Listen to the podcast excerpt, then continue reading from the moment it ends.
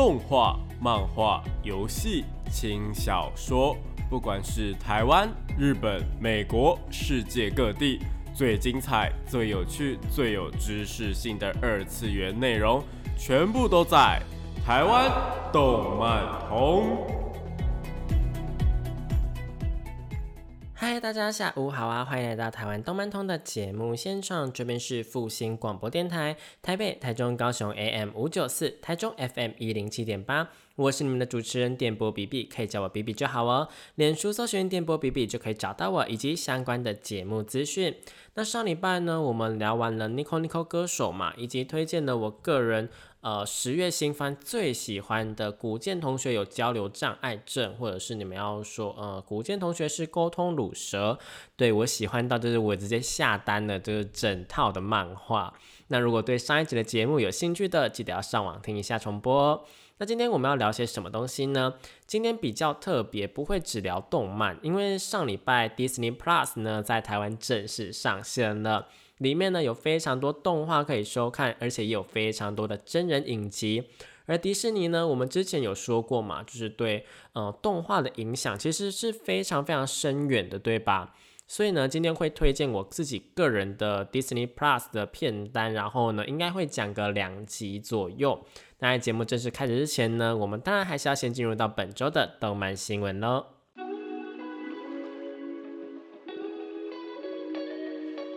少年少女、热血感动、悬疑推理、恐怖血腥、御教娱乐、恋爱放闪、BLGL，各式各样的动漫作品推荐，全部都在动漫推推。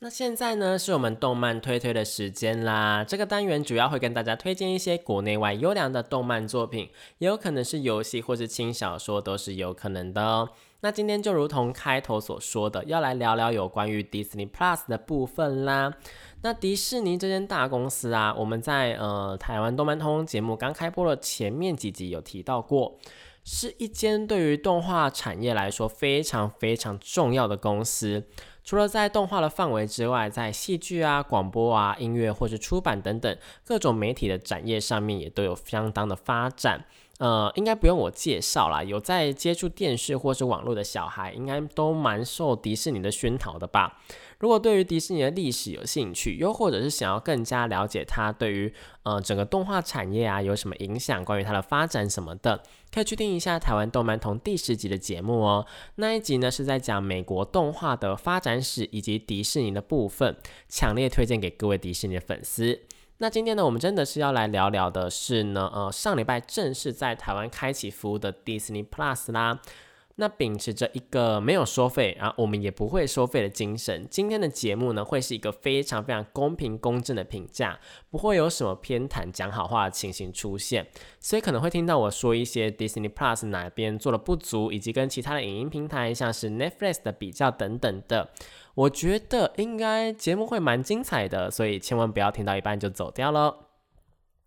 那首先，我们就是要先来介绍一下 Disney Plus 呢，它有什么样的服务吧。Disney Plus 呢是迪士尼推出的一个线上影音串流平台，所包含的影视内容呢，基本上有所有迪士尼旗下的公司的作品，像是迪士尼影业、迪士尼动画工作室、皮克斯动画工作室、漫威影业以及卢卡斯影业。另外呢，还有在平台上线之前呢，收购的二十一世纪福斯的作品也包含在里面。呃，这个二十一世纪福斯，我觉得影响还蛮大的，因为 Disney Plus 呢一开始的主要目标啊是专注于面向家庭的娱乐，所以他们平台上面本来是完全没有任何限制级内容的。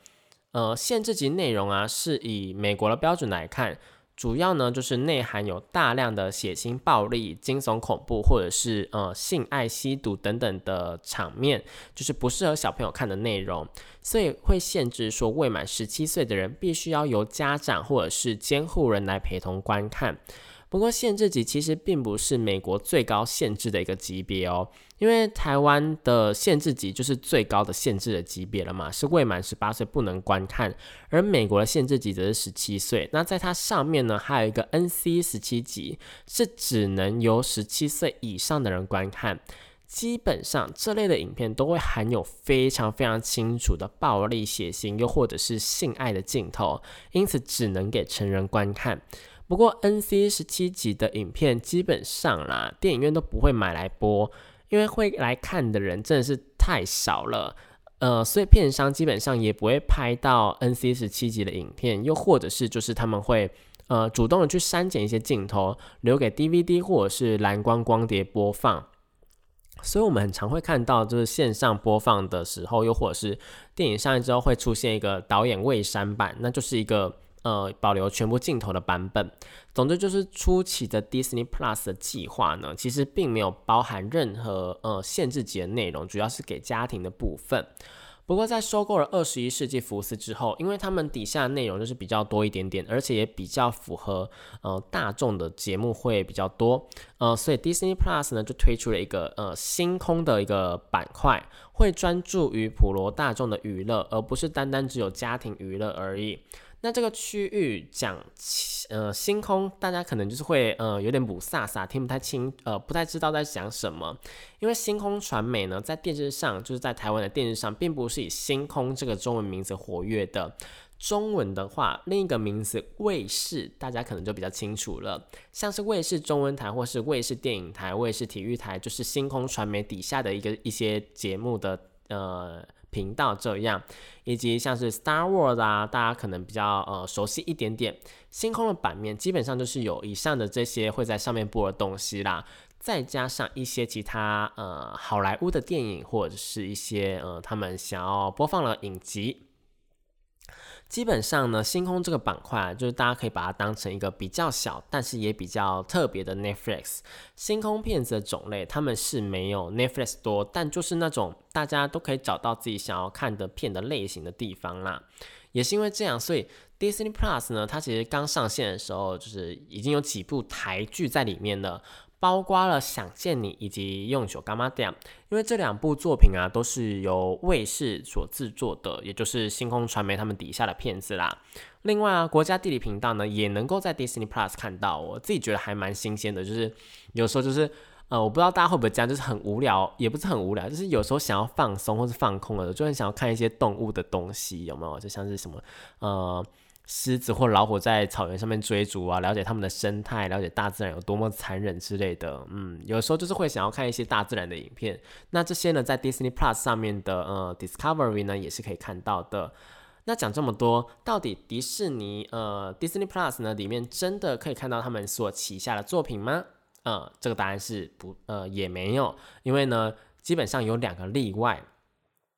第一个呢是才刚上映的电影，又或者是。才刚上映的，呃，才刚上架的影集是不会出现的。我相信之前有一件新闻闹得沸沸扬扬的，大家应该都有听过，就是呢，黑寡妇的电影，它在上映的时候也同步上架到了 Disney Plus 上面。这件事情其实让饰演黑寡妇的演员，呃，加雷呢，非常非常的不高兴，因为那时候啊，那时候的 Disney Plus 采用的是，只要你订阅了之后，并且多付。二十九点九美元呢，就可以提前在那个刚上映的三个月里面观看，而且是在家就可以看到黑寡妇的电影，让黑寡妇的电影票房直接变成了是漫威影史上面最低的票房之一，而史嘉蕾的分红呢，则是由电影的票房所决定的，所以当初新闻粗估，他应该损失了大概十四亿台币的分红，算是一笔天文数字啦，而且。重点是黑寡妇呢，也是他，就是他最后饰演黑寡妇的电影了，也难怪他会这么生气。那 Disney Plus 呢会这样子，迪应该说迪士尼会这样做，当然就是想要增加他们 Disney Plus 的订阅人数了。但是这些就是跟他们可能一开始调了谈的合约，就是会有一点点利益违反的部分呐。就是大家可以去了解一下这个新闻。那这个新闻主要是提出来，就是想给大家知道说啊，有这个事件的发生。那经过这个事件之后啊，不晓得是不是。可能为了不要再闹出相同的事件，所以他们之后就很明确的说明了，迪士尼制作会在电影院上映的那些电影啊，会在他们上映四十五天之后呢，才会上架在 Disney Plus 上面。所以实际上受到影响的有在院线上映的电影呢，只有五部，包括了《黑寡妇》《花木兰》《寻龙使者拉雅》《时尚恶女库伊拉》以及《丛林奇航》的部分。题外话是，就是 Disney Plus 呢也有自制的原创电影，包括了《灵魂急转弯》、《路卡的夏天》等等的。这些在 Disney Plus 上线的地区都是可以直接在线上观看的，你就不用再另外付费，你只要订阅就可以看。但因为之前台湾还没有 Disney Plus，所以采用的是在电影院播放院线片的部分。之后 Disney Plus 如果原创电影的话，我觉得应该是可以同步直接在线上观看的啦。就是这就是一个有订阅 Disney Plus 的好处。那刚上架的影集为什么也不一定有呢？主要还是翻译的问题啦。但这个应该是不会太常出现，因为之后应该我觉得他们应该会做到全球统一，所以不用太特特别担心。但是如果有没有中文配音这件事情，应该就是也是不一定那。那第二个例外是什么呢？那就是不适合出现在 Disney Plus 上面的影片，除了可能内容本身上面不适合迪士尼之外，就是可能他们呃二十一世纪福斯底下有一些片可能不适合迪士尼这个频道的风格之外呢，更主要不会上架的是他们自我审查不适合的作品，因为迪士尼早期应该是说在呃欧美地区早期啦。他们种族歧视的问题其实相当严重。这个问题虽然说有改善，但是到现在啊，这个种族歧视的问题到现在其实还是吵得沸沸扬扬的。每天或者是每个月或者是每年，呃，都会有这样的问题，呃，就是新闻发生。比方说像什么，呃，有什么，呃，在富人在星巴克里面，然后叫什么，呃，为什么你可以进来这里面？你这种人应该不应该进来这里面？等等的这种话。到现在还是会出现，好不好？那最有名的呃的例子，应该就是美国的白人至上主义，那又被称为一个白人优越主义。简单的来说，哦，真的非常简单，也有可能不太正确，就是一个非常总瓜概瓜，很大概来说，简单的来说，就是白人会去歧视不是白人的人种，并且主张说白人就是会比其他人种还要优秀。那这个主义呢，对于西方文化的影响，其实我觉得还蛮深的。就是不管你是有意还是无意的，都可能会接触到这些文化，进而被影响。但这些东西真的要谈的话，可能要谈个好几集。外加我并没有特别钻研这些种族主义的部分，所以我们这边就先暂且不提，只是先跟大家提说，呃，有这个关联性。嗯，就是总而言之呢，早期迪士尼制作影片有不少掺有种族歧视内容的部分，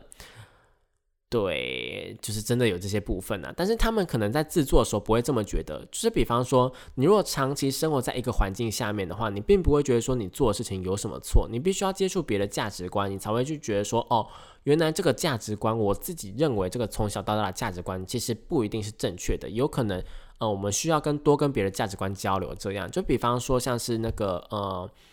呃，台湾之前不是有公投说那个同性恋能不能够呃合法的结婚这个这件事情嘛？就是他们在吵说需不需要另外立一个专法这样。那那件事情啊，其实是呃这个公投呢，其实有很多人误会说是不是只要投不同意同性恋就不能结婚？其实并不是，而是他们需不需要再另外立一个专法这样。所以呢，那时候只是吵得沸沸扬扬的是什么？呃，有很多人就会说什么，哦，不能不能投啊，一定要投不同意啊，一定不能让他过啊，不然呢，那他们就会乱呐，那小孩都会变成同性恋什么之类的。我就是觉得，哦，这到底在讲什么东西？你的小孩的性向不会因为这个投票的结果而有所改变，但你自己也不会，因为性向这个东西先天影响还蛮深的，那后天会不会影响呢？也会，对，就是这个东西是一个非常非常的呃。我觉得它算是一种你没有办法去改变的事情，那它也不是有病，它就是这个样子，它就是呃 born this way，OK 吗？那嗯这个东西呢，其实就是价值观的一个冲突啦，就是呢呃可能我们在之前的一些比较。呃，长辈的部分，他们可能会教导说这样子不好啊，又或者是这样子就是生病了。但其实，呃，如果我们是现在的学生，现在的呃教育上面呢，都有说到，其实性向这个东西并不是什么呃病，又或者是什么问题，它只是每个人喜欢的性别不一样而已，就只是这么单纯。那这件事情呢，就是会导致两方价值观的不一样，有那些争吵出现嘛，然后就是大家就是吵来吵去的，那这个就是一个很明显的价值观的问题啦，嗯，所以放到现在来看的话，我们可以把这个问题套用在白人主义上面，这些人并不觉得说他们有问题啊，他们只是觉得说他们做这些影片都很正常，他们不觉得有冒犯到别人。他们会觉得哦，这个就是这样子，这是正确的。那你要说他们有错吗？以现在的价值观来看，当然是有错。当然是你他你他们的那个生活环境，他们的生活价值观来看的话，他们其实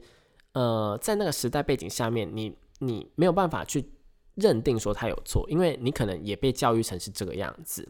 当然放到现在来看，当然就是非常非常不合适啦。所以迪士尼在自我审视之后，就悄悄的把这些影片给移除了。对，是悄悄的移除哦。我觉得悄悄移除这一点非常非常好。你不会看到迪士尼特别发新闻说，哦，我们移除了这些含有种族歧视的影片。因为如果他们真的发了这个新闻，可能会反而让人家觉得说，哦，你们就是有个优越感，觉得自己比其他人还要好，所以才会可怜我们把影片给移除。大家不要觉得说什么我刚刚的想法有点太偏激。我说真的，网络上应该说是现实生活中。真的会有人去这样做一个过度解释，所以不管迪士尼内部到底是抱持着怎么样的心态去移除这些影片，他选择悄悄的移除，我觉得是一个非常非常好的处理方式。没有特别查也不会知道，没有特别了解或是看过的话，也不会知道有这种影片的存在。那迪士尼这个呃处理方法真的是还蛮高明的啦。那讲到这边呢，我们先暂时休息一下好了，听一下我最近在 Disney Plus 上面看到。呃，回忆整个涌现的孟汉娜的歌曲，也就是后来大家所熟悉的麦莉希拉所演唱的《I Will Always Remember You》。欢迎回到台湾动漫通的节目现场，这边是复兴广播电台，台北、台中、高雄 AM 五九四，台中 FM 一零七点八。我是你们的主持人点播比比。那刚刚那首歌呢，是来自影集《梦汉娜》第四季的歌曲《I Will Always Remember You》。我个人真的很喜欢《梦汉娜》这一出影集。等等会聊到呃推荐影集的部分，我们再来说说为什么会这么喜欢《梦汉娜》。那那延续刚刚的话题，我们接着来说说什么样的人你适合去订阅 Disney Plus，以及另一个呃跟大众另另外一个比较呃有名的平台 Netflix 的差异在哪里呢？首先，如果你是从小就会看迪士尼频道，并且对于迪士尼频道的内容，不管是动画、影集或者是电影都很喜欢的话，那真的是可以订阅。我觉得，虽然迪士尼的电影啊，像是动画电影，像是什么呃《冰雪奇缘》《大英雄天团》等等的，都可以在呃各大的平台看到。又或者是呃《复仇者联盟》这种比较大的电影，也是可以在其他平台看到。但是，一些比较久的或者是比较新的电影，那就真的只能在 Disney Plus 里面看到了。比方说，像是最早最早的呃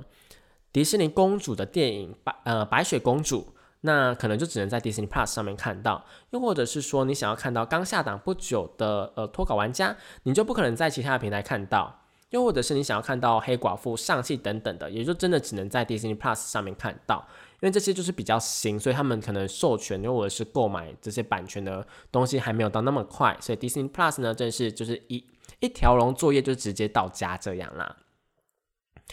呃，不过最重要的还是它的原创影集的部分。因为影集呢，我觉得是真的是必须要一次到位才可以。迪士尼的原创影集啊，包括了像是漫威电影宇宙的洛基、汪达幻视，又或者是像是星际大战相关的影集，还有各种电影的小花絮跟短片。像我呃自己在订阅的第一天，就马上看了《冰雪奇缘》的雪宝的那一些小短片，看雪宝他有那种呃学各种经典电影。的那种桥段，像是学那个呃小美人鱼是在做什么，或者是狮子王在做什么，这种就是他由他来演绎的电影，我真的觉得还蛮有趣的。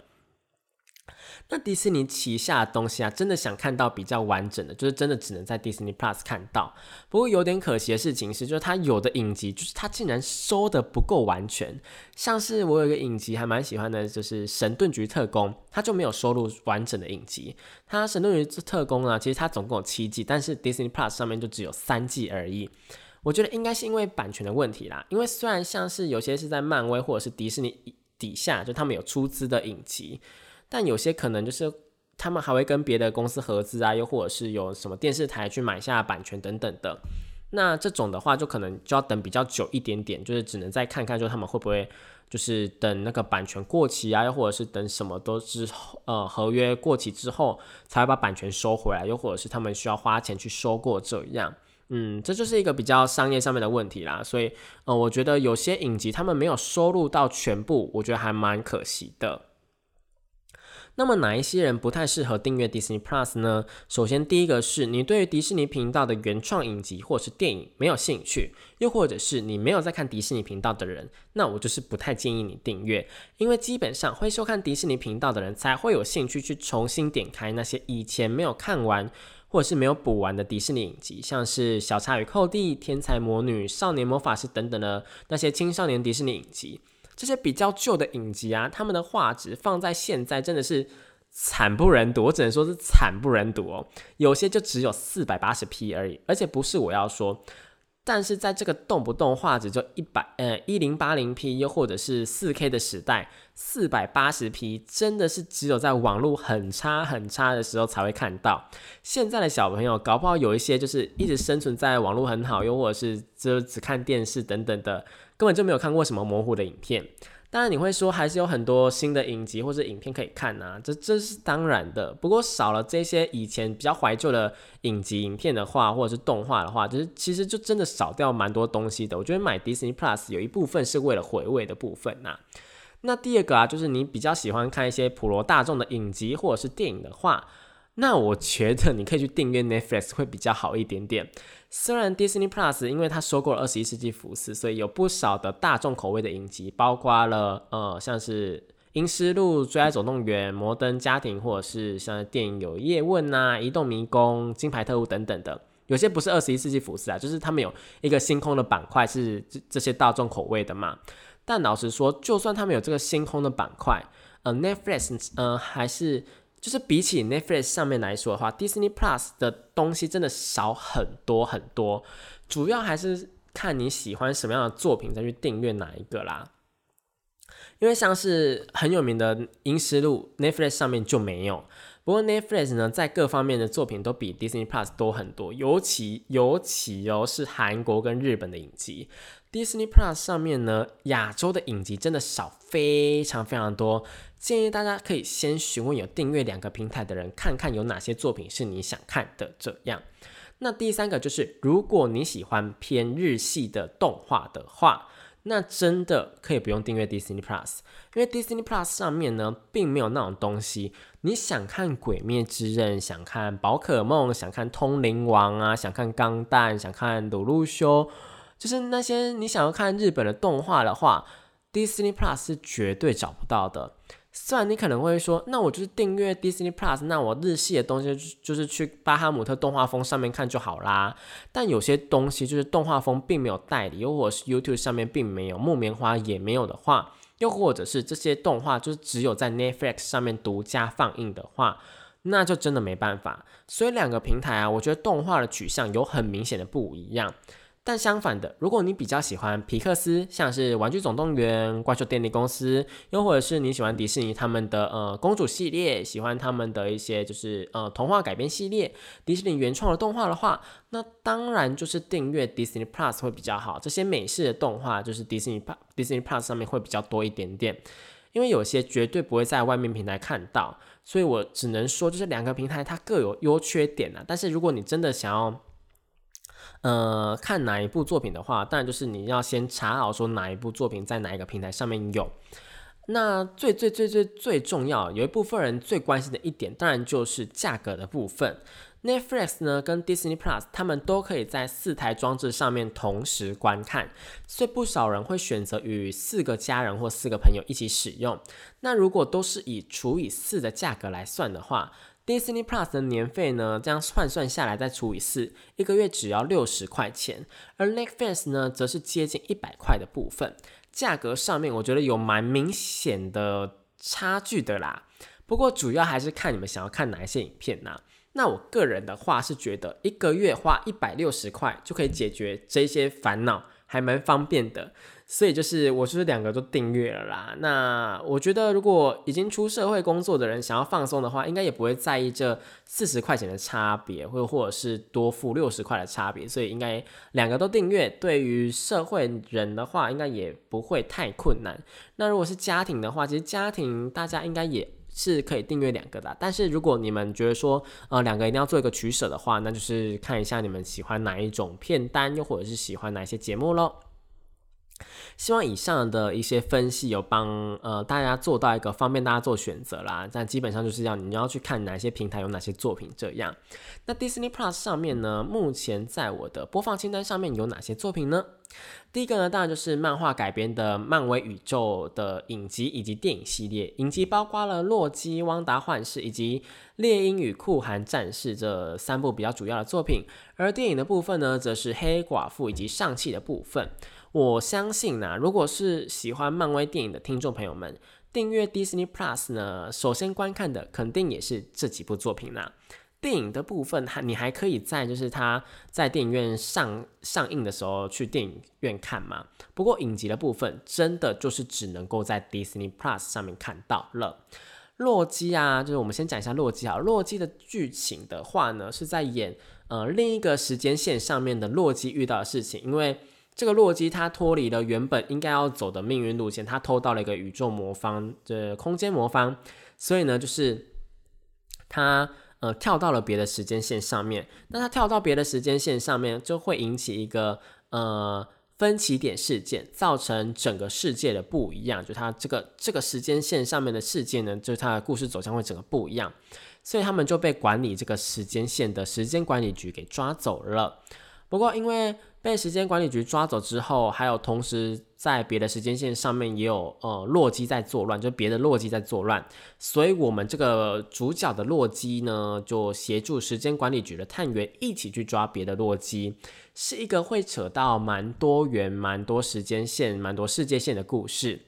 不过整体的影集呈现上来说，其实我觉得它的呃呈现手法跟故事叙述还蛮直观的。所以虽然说有很多的世界线，有很多的时间线，感觉起来好像故事蛮复杂的，但是你还是能够一次看得懂。我个人觉得还蛮有趣的，那结局也很有趣，推荐给大家。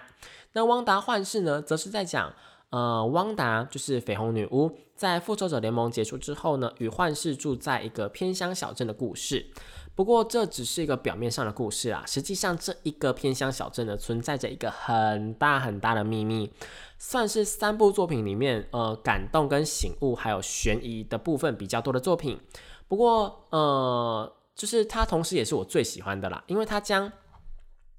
一九五零到大概两千年的美国喜剧风格都演了一次，我自己个人非常非常喜欢美国的情境喜剧，而且这一出影集真的是打破了第四面墙，在剧中剧里面跟剧中的观众交流。虽然故事的走向好像还蛮复杂的，就是它呃整个影集的部分在前半段非常的扑朔迷离，你可能。就是会觉得说啊，我真的是在看漫威的东西吗？这影集怎么这样子？但是后半段基本上是全程都非常非常精彩的，不管是魔法的特效，又或者是科技感的部分都很重，年代感也很重。后半段呢是一个呃非常漫威的影集啦，就是呃你可以把它分成前后两半段。前半段呢是一个一点都不漫威，但是你可以感受到导演跟编剧的功力非常强大的作品。那后半段呢，则是一个非常有漫威味道的影集，就是不管是在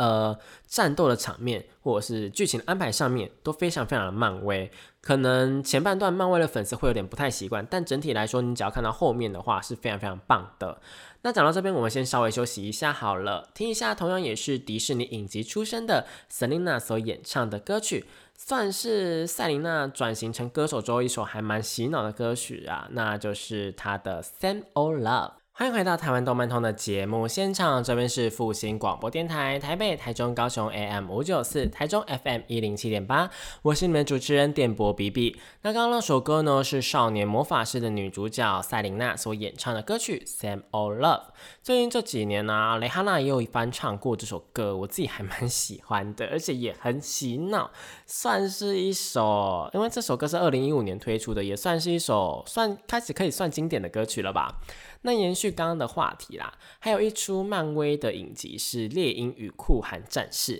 这一出的话，我自己是觉得跟另外两出比起来，就是比较普普一点。第一个原因是他的两个主角猎鹰跟酷寒战士嘛，呃，不是不喜欢这两个角色，只是他们一个就是穿会飞的装甲，那另外一个就是超级士兵，打斗的画面真的是比起前面两部无聊蛮多的。再加上它的剧情跟主线比较有关系，主要是在讲美国队长退役之后啊，他的继任者应该要由谁来担任的问题。剧情上面比较沉闷，而且两位主要角色的个性呢也很沉闷，所以我自己看的是还蛮无趣的啦。不过因为剧情的关联性以及角色构成还蛮重要的。所以，如果是漫威电影的粉丝，还是建议要看起来啦。但当然，这就是这是我自己个人的感想，就是我觉得它看起来比其他两部还要无趣，是我自己的想法。那可能大家的想法不太一样，就是尊重大家的想法喽。那除了漫威之外啊，我个人订阅 Disney Plus 的主要原因，最最最最主要原因，果然还是因为我自己本身就是 B B，我自己本身呢是一个迪士尼情怀还蛮深的人。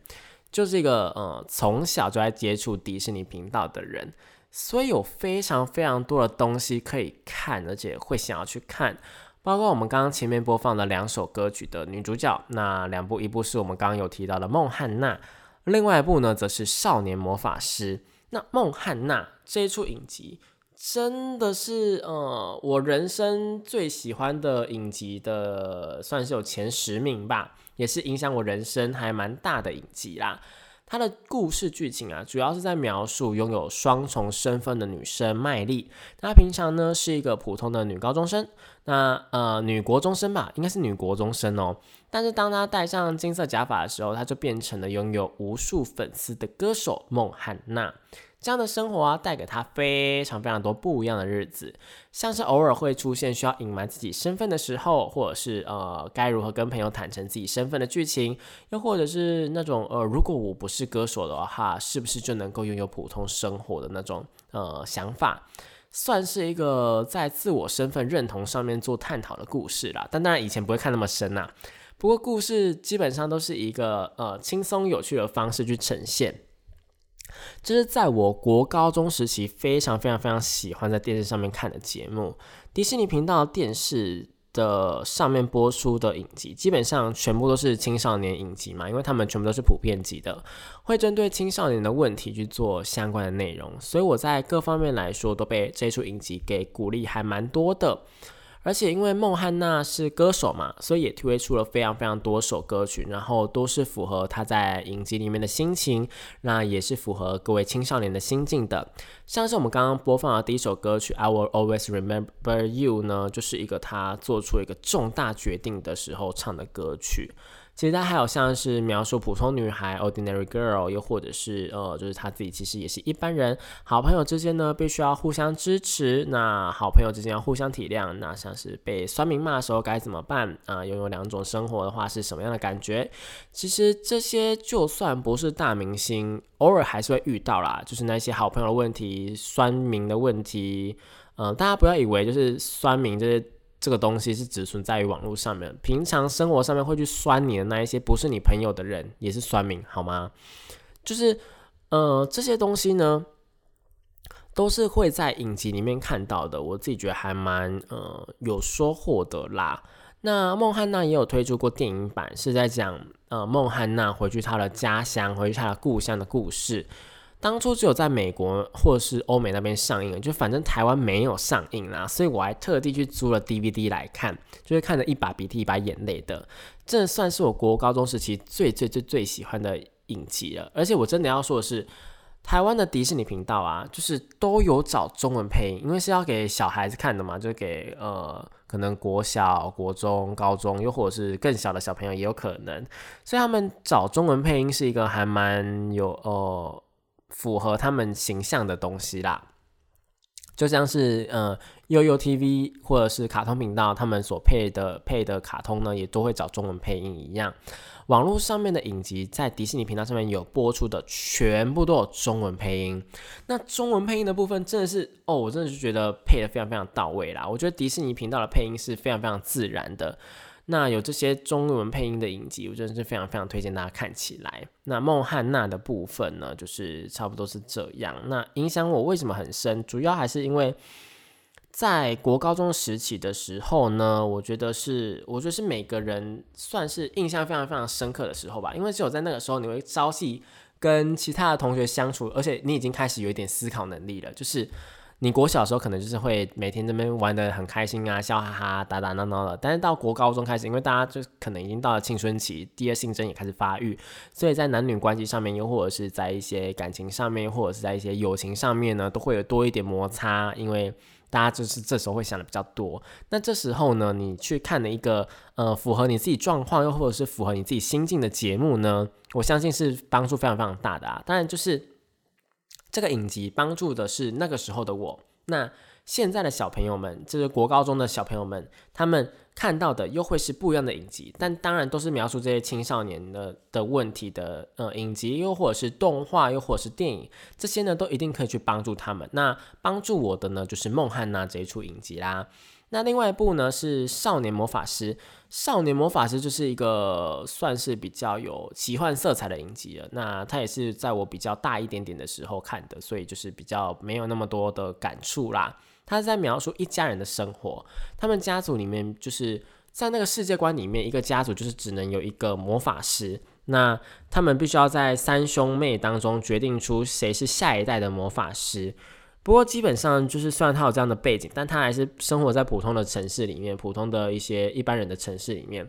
只是他是有一个魔法师的身份而已。所以基本上就是一个你必须要去隐瞒你自己是魔法师的影集啦。我觉得迪士尼的青少年影集呢，基本上就是换个主题，换个皮，然后讨论一样的问题。不过每一个不同的主题都很有趣，像是还有保姆照顾小孩的，一家人照顾小婴儿的，夏令营的。一起在顶级饭店的游轮生活那一种也都会有，我真的觉得台湾要收掉迪士尼频道相当可惜。以后的小朋友就是只能够在网络上面观看，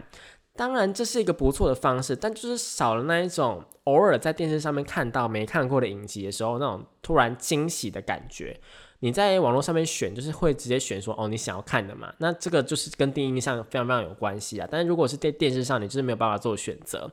我相信如果是呃有一点。呃，可能大学现在在读大学的小朋友们，应该大朋友们应该也会知道我的意思啦。那呃，我觉得今天时间可能不够我讲，继续讲我的片单的。那下一集我们会继续聊我的片单。先跟大家快速的带过几部，推荐几部影片，让你们这个礼拜看，以免就是我好像只推荐了梦汉娜或者我是漫威的影集而已。那第一部呢是改编自迪士尼经典人物库伊拉的电影《时尚恶女库伊拉》，会带到一零一中狗动画一零一中狗前面发生了哪一些事情。是一部现在已经呃还蛮少见的以反派为主的电影。最近真的还蛮少反派电影的。我说的是除了那种英雄电影的反派之外的反派电影，就是那种描述恶人的电影。所以库伊拉这个部分，我觉得还蛮有趣的，而且它的剧情上面改编的也相当好。你会知道那个呃一零一中狗里面那只碰狗，就是那一只大白狗。呃，不是大白狗，大麦丁，就那个黑白斑点的狗狗，它是怎么来的？这样。另外还有迪士尼的小短片，就是那一些会在呃，比方说动画电影前面播放的小短片，像是 Coco 前面播放的就是呃冰雪奇缘的小短片嘛。那像是呃冰雪奇缘前面播放的就是他们自己自制的一个小短片，像像是有什么包子啊，又或者是呃一对老夫妻跳舞遇到下雨，然后就变年轻的那个。又或者是一些呃动画电影的他们额外的小短片，我看到这些小短片的时候，心情真的很好。甚至我们刚前面有提那个雪宝的部分，因为这些都短短的，而且不用花太多的时间，然后你在看的时候就是会会心一笑的那一种。那有些还会有这些小短片的制作秘辛，又或者是那些动画的制作秘辛，或者是。导演啊，制作人讲话的部分，如果想加入这个产业的话，我觉得不妨可以多看看，看多看看别人的想法，多看看别人的世界观，多看看别人的一些价值观，我觉得还蛮有帮助的。